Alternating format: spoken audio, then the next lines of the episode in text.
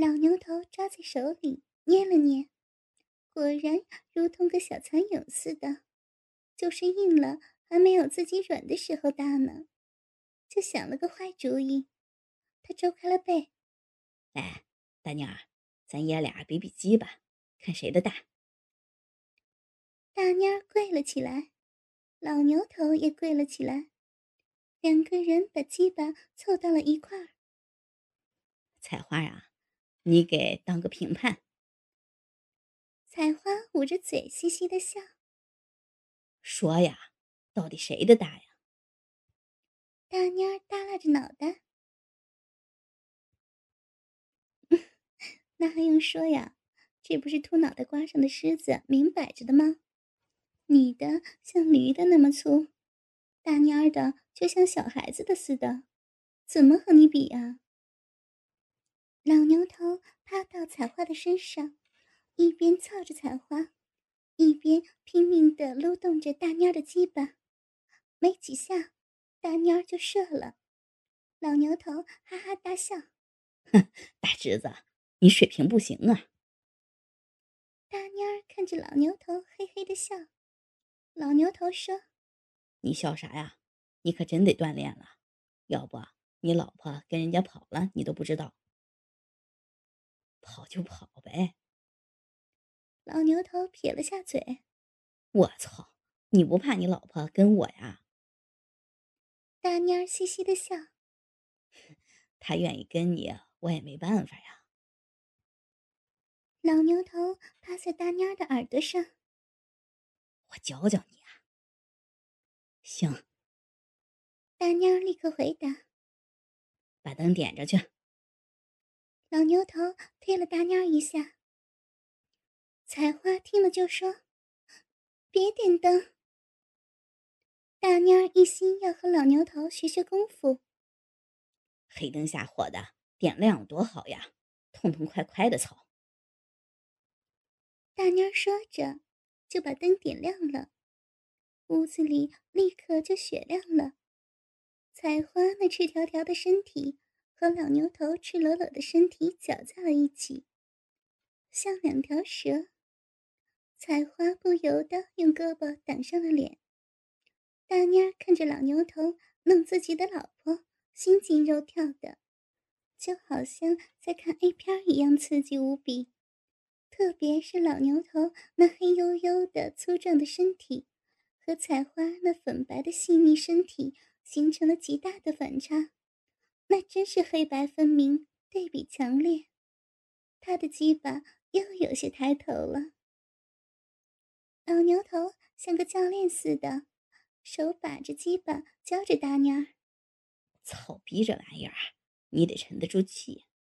为什么小伙子看着挺绑挺结实的，一上去没几下就交代了呢？就是因为他们沉不住气儿，气盛火旺。”结果是那娘们儿还没好受呢，她自己先出去了，这可不行。这样的话，那老娘们儿能喜欢你吗？十个老婆十个得跑，一百个老婆你也养不住呀。大蔫一听，这里面还真有学问，就谦虚的问：“牛大爷，那如果不热烈一点，那鸡巴能硬吗？”老牛头抽出了鸡巴，你看我的鸡巴啥时候软过？大妮儿摇了下头。就是呀，啥钱用，啥钱邦邦的。到上娘们的时候，你首先得稳，知道吗？别急，也不是强奸，你着什么急呀？你看着啊，看我是咋整的。老牛头说着，把鸡巴凑进了采花的身体。然后不紧不慢的抽动着，看见没有？心别老想着操逼，要冷静，就和没那么回事儿似的，一下一下的，要把娘们儿操的逼里都出溜到了。如果他的水少，你就拽出来，在阴蒂那儿出溜几下，那水就哗哗的了。如果他水多，就像你老婆这样，就不用，你就慢慢来就行了。大妞的眼睛死死地盯着老牛头的鸡巴，看着他在老婆的逼里运动着。你看，如果你要觉得憋不住了，特别是你们年轻人啊，几下就完事儿了，那你歇歇，稳一下再操，或者说把鸡巴拽出来多半儿，只用龟头在小娘们的出口小洞，既叫她好受，又不至于被他给你夹出去。就像你老婆，多骚啊！就你呀，一百个鸡巴也不是他的个儿呀。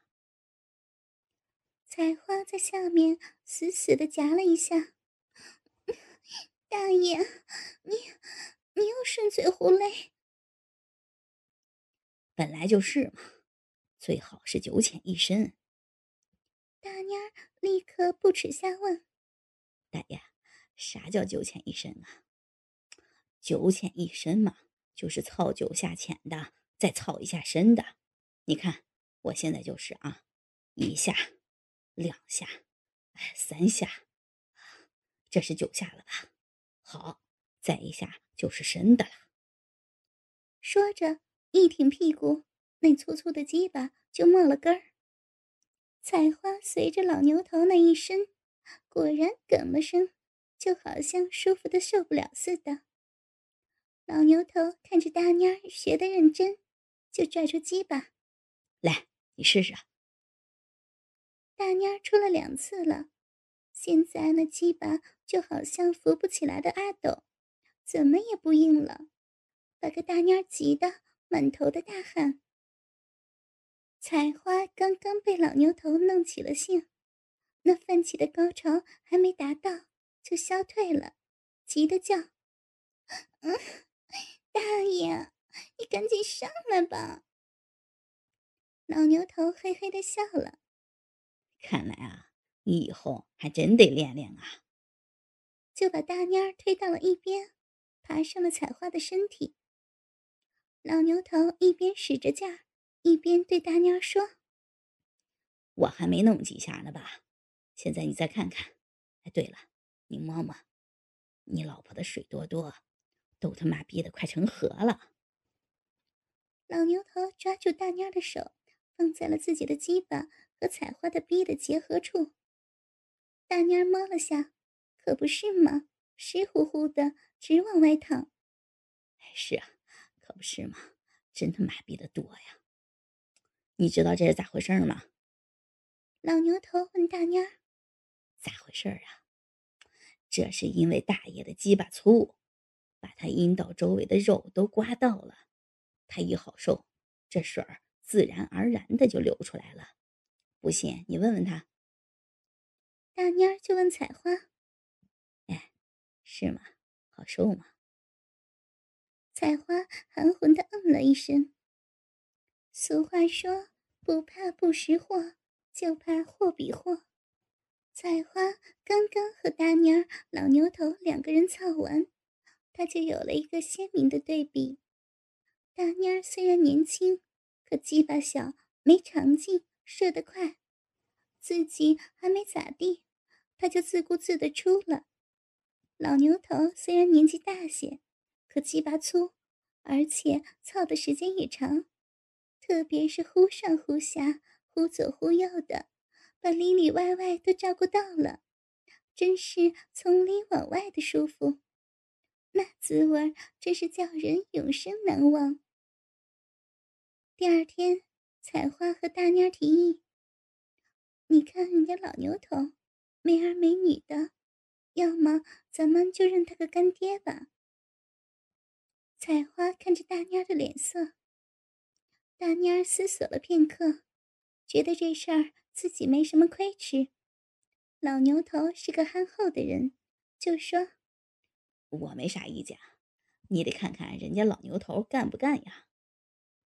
采花很自信的说：“你放心吧，他没啥亲戚，肯定行。”中午的时候，大妮儿和采花把老牛头请到了家，采花已经忙活好了四个菜。老牛头嘻嘻的笑：“哟，咋啦？昨天还没和好呀？”大妮儿指了下采花：“你侄女儿和你有话要说，有话就说呗，整这么些个菜干什么呀？又叫你们花钱了。这才几个钱呢，大爷。采花张了几下嘴，没说出来。他觉得应该叫大蔫说，就冲大蔫使了个眼色。大蔫现在在家里，就好像是给采花打工的一样，处处有着采花。他看了眼采花，挠了下后脑勺，说：“牛大爷，是这么回事儿，我们两口子。”看你没啥人，想认你当干爹。采花看大妮儿没有表达出自己的意思，就把话抢了过来。我说吧，大爷，我们看您老是个好人，这一年来也没少帮衬我们，我们想认您老当我们的干爹。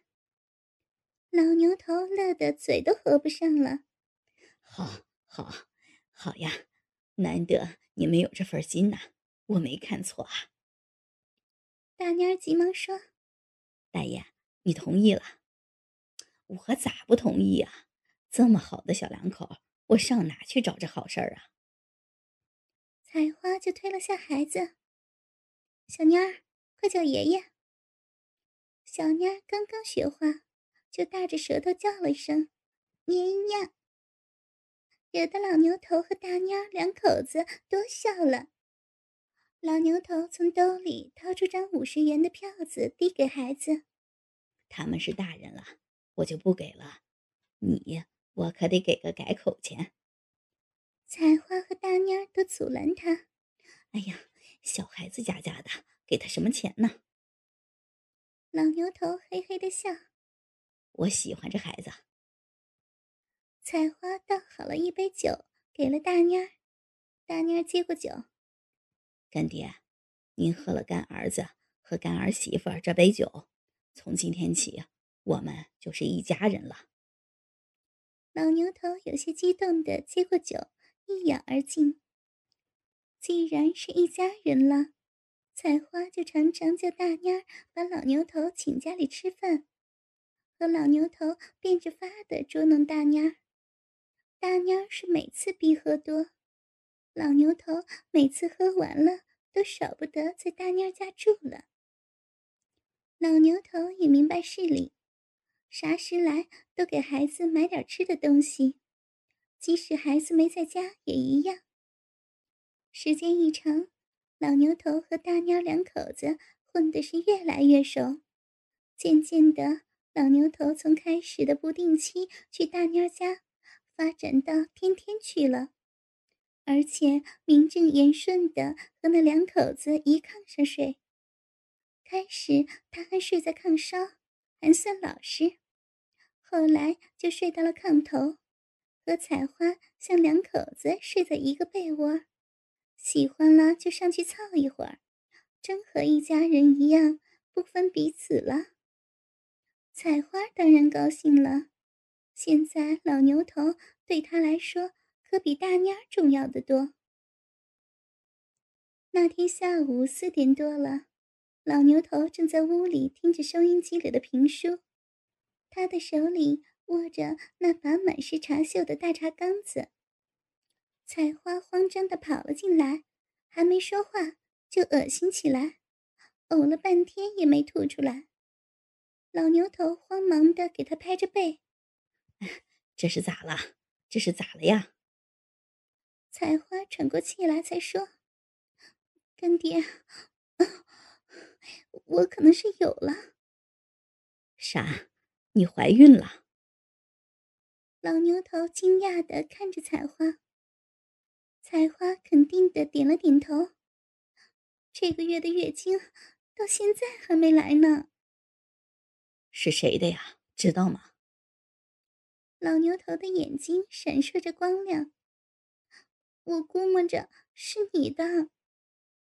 采花焦急的看着老牛头。不可能吧？这么多人操你，你咋知道是我的呢？老牛头怀疑的说：“他们操的时候都戴套了，就和你的时候没戴。”采花一脸的无辜。哎，你是什么时候有感觉的？前天吧，可可这个月没来月经啊。采花没说谎，这段时间正是老牛头天天去采花家住的那些日子，他和采花可以说没一天不弄的，而且两人放肆的根本就没有想到采取措施。大妮儿知道吗？老头有些胆虚，我没告诉他。那好，进屋。采花和老牛头进了里屋，老牛头仔细的摸着采花的肚子，是有了，没别的办法，一会儿我领你去找个大夫打掉吧。采花点点头，嗯，也只有这样了。这要是不打掉，得多耽误事儿啊！今天就有个课，我还想一会儿去告诉你呢。那那我接完了课再去打。你不要命了？现在就去吧，早打掉早利索。老牛头和采花打了辆出租车，到了僻静的郊区。他们拐了几个弯后，就到了一个低矮的平房前。老牛头上去敲了敲门，门开了，里面出来个老头。你们找谁呀？老牛头指了指采花的肚子，进来吧。老头把二人领到了屋里，屋里没有人，很干净。老头指了下小炕，脱了衣服上去躺着。采花脱了衣服，仰脸躺在炕上。老头戴了副白手套，先是在采花的阴道周围摸了半天，又在肚子上按了按。有俩月了，差不多。老牛头一寻思，可真是，那正是他和采花如胶似漆的时候。您老看看能不能打掉了？呃，那倒没问题，可得三百块钱，少点行吧？这我是冒着危险干的，三百还嫌多啊！你们找别人去吧。老头说着就要摘手套，老牛头慌忙的说：“，嗯那就三百。”说着，老头拿了个小瓶，把里面的药沫倒出来，像黄豆粒那么些。他示意采花张开嘴，采花张开了嘴，看着老头。老头冲老牛头说：“老哥，这是麝香啊，你知道吗？这一点儿就不少钱呢。”老牛头急忙点头表示感谢。老头又递给采花一碗水，采花喝了下去。过了有十几分钟，老头说：“好了，现在我们就开始。”老头把一条毛巾塞在采花的嘴里。一会儿你要是疼了，就咬着毛巾。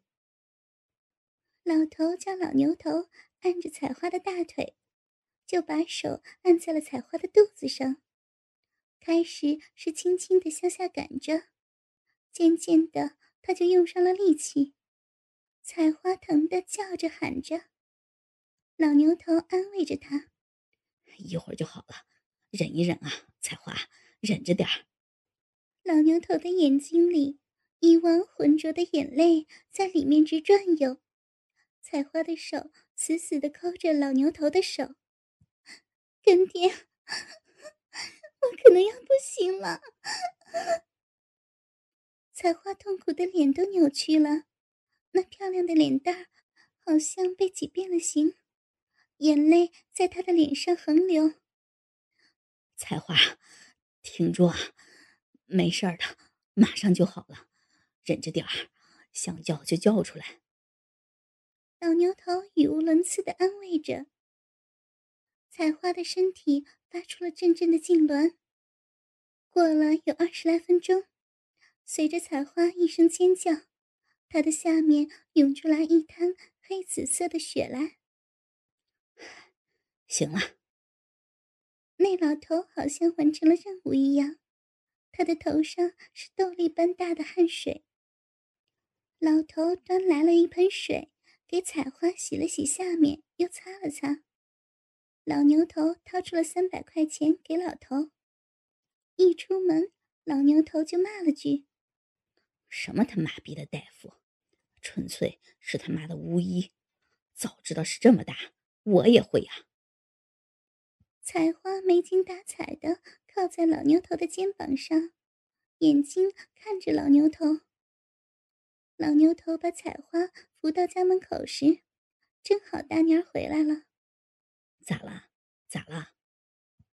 哎呀，彩花感冒了，你也没在家，我就领她上医院了。老牛头脑子来得快，好点了吗？大妮儿还真的关心。没事了，就是需要休息休息。大妮儿帮助老牛头把彩花抬进了屋。老牛头住在了大妮儿家。晚上，老牛头睡在了采花的旁边。半夜的时候，采花挣扎着想起来，老牛头忙问：“干啥呀？”采花说：“我想撒尿。”老牛头忙对他说。别起来，可感冒加重了。我去拿尿盆就下了地。大蔫儿一见老牛头去取了，就翻了个身睡去了。老牛头端来了尿盆来，采花，我把着你。干爹，那多不好意思呀。采花不肯。老牛头没管，抱起采花，把两条腿劈开。就把着采花尿尿，采花感动的哭了。干爹，你对我比亲爹还亲呢。快别这么说，别哭，看哭坏了身子，那可是一辈子的事儿呢。采花抹了把眼泪，老牛头把采花放回到了被窝。他看见采花的尿里还有点血丝，就用抹布。给采花擦了擦，然后就把尿端出去了。他回来时，采花已经把身体挪进了他的被窝。你看这事儿，你老这么大年纪了，还得伺候我一个小辈的。老牛头趴在他的耳朵上小声说：“你是为谁呀？还不是为了干爹呀？我感到有你这么个小宝贝儿。”就是天天给你倒尿，都高兴来不及呢。采花把脸依偎在老牛头的胳膊里，老牛头在采花家伺候了一个星期，大妮儿还蒙在鼓里呢。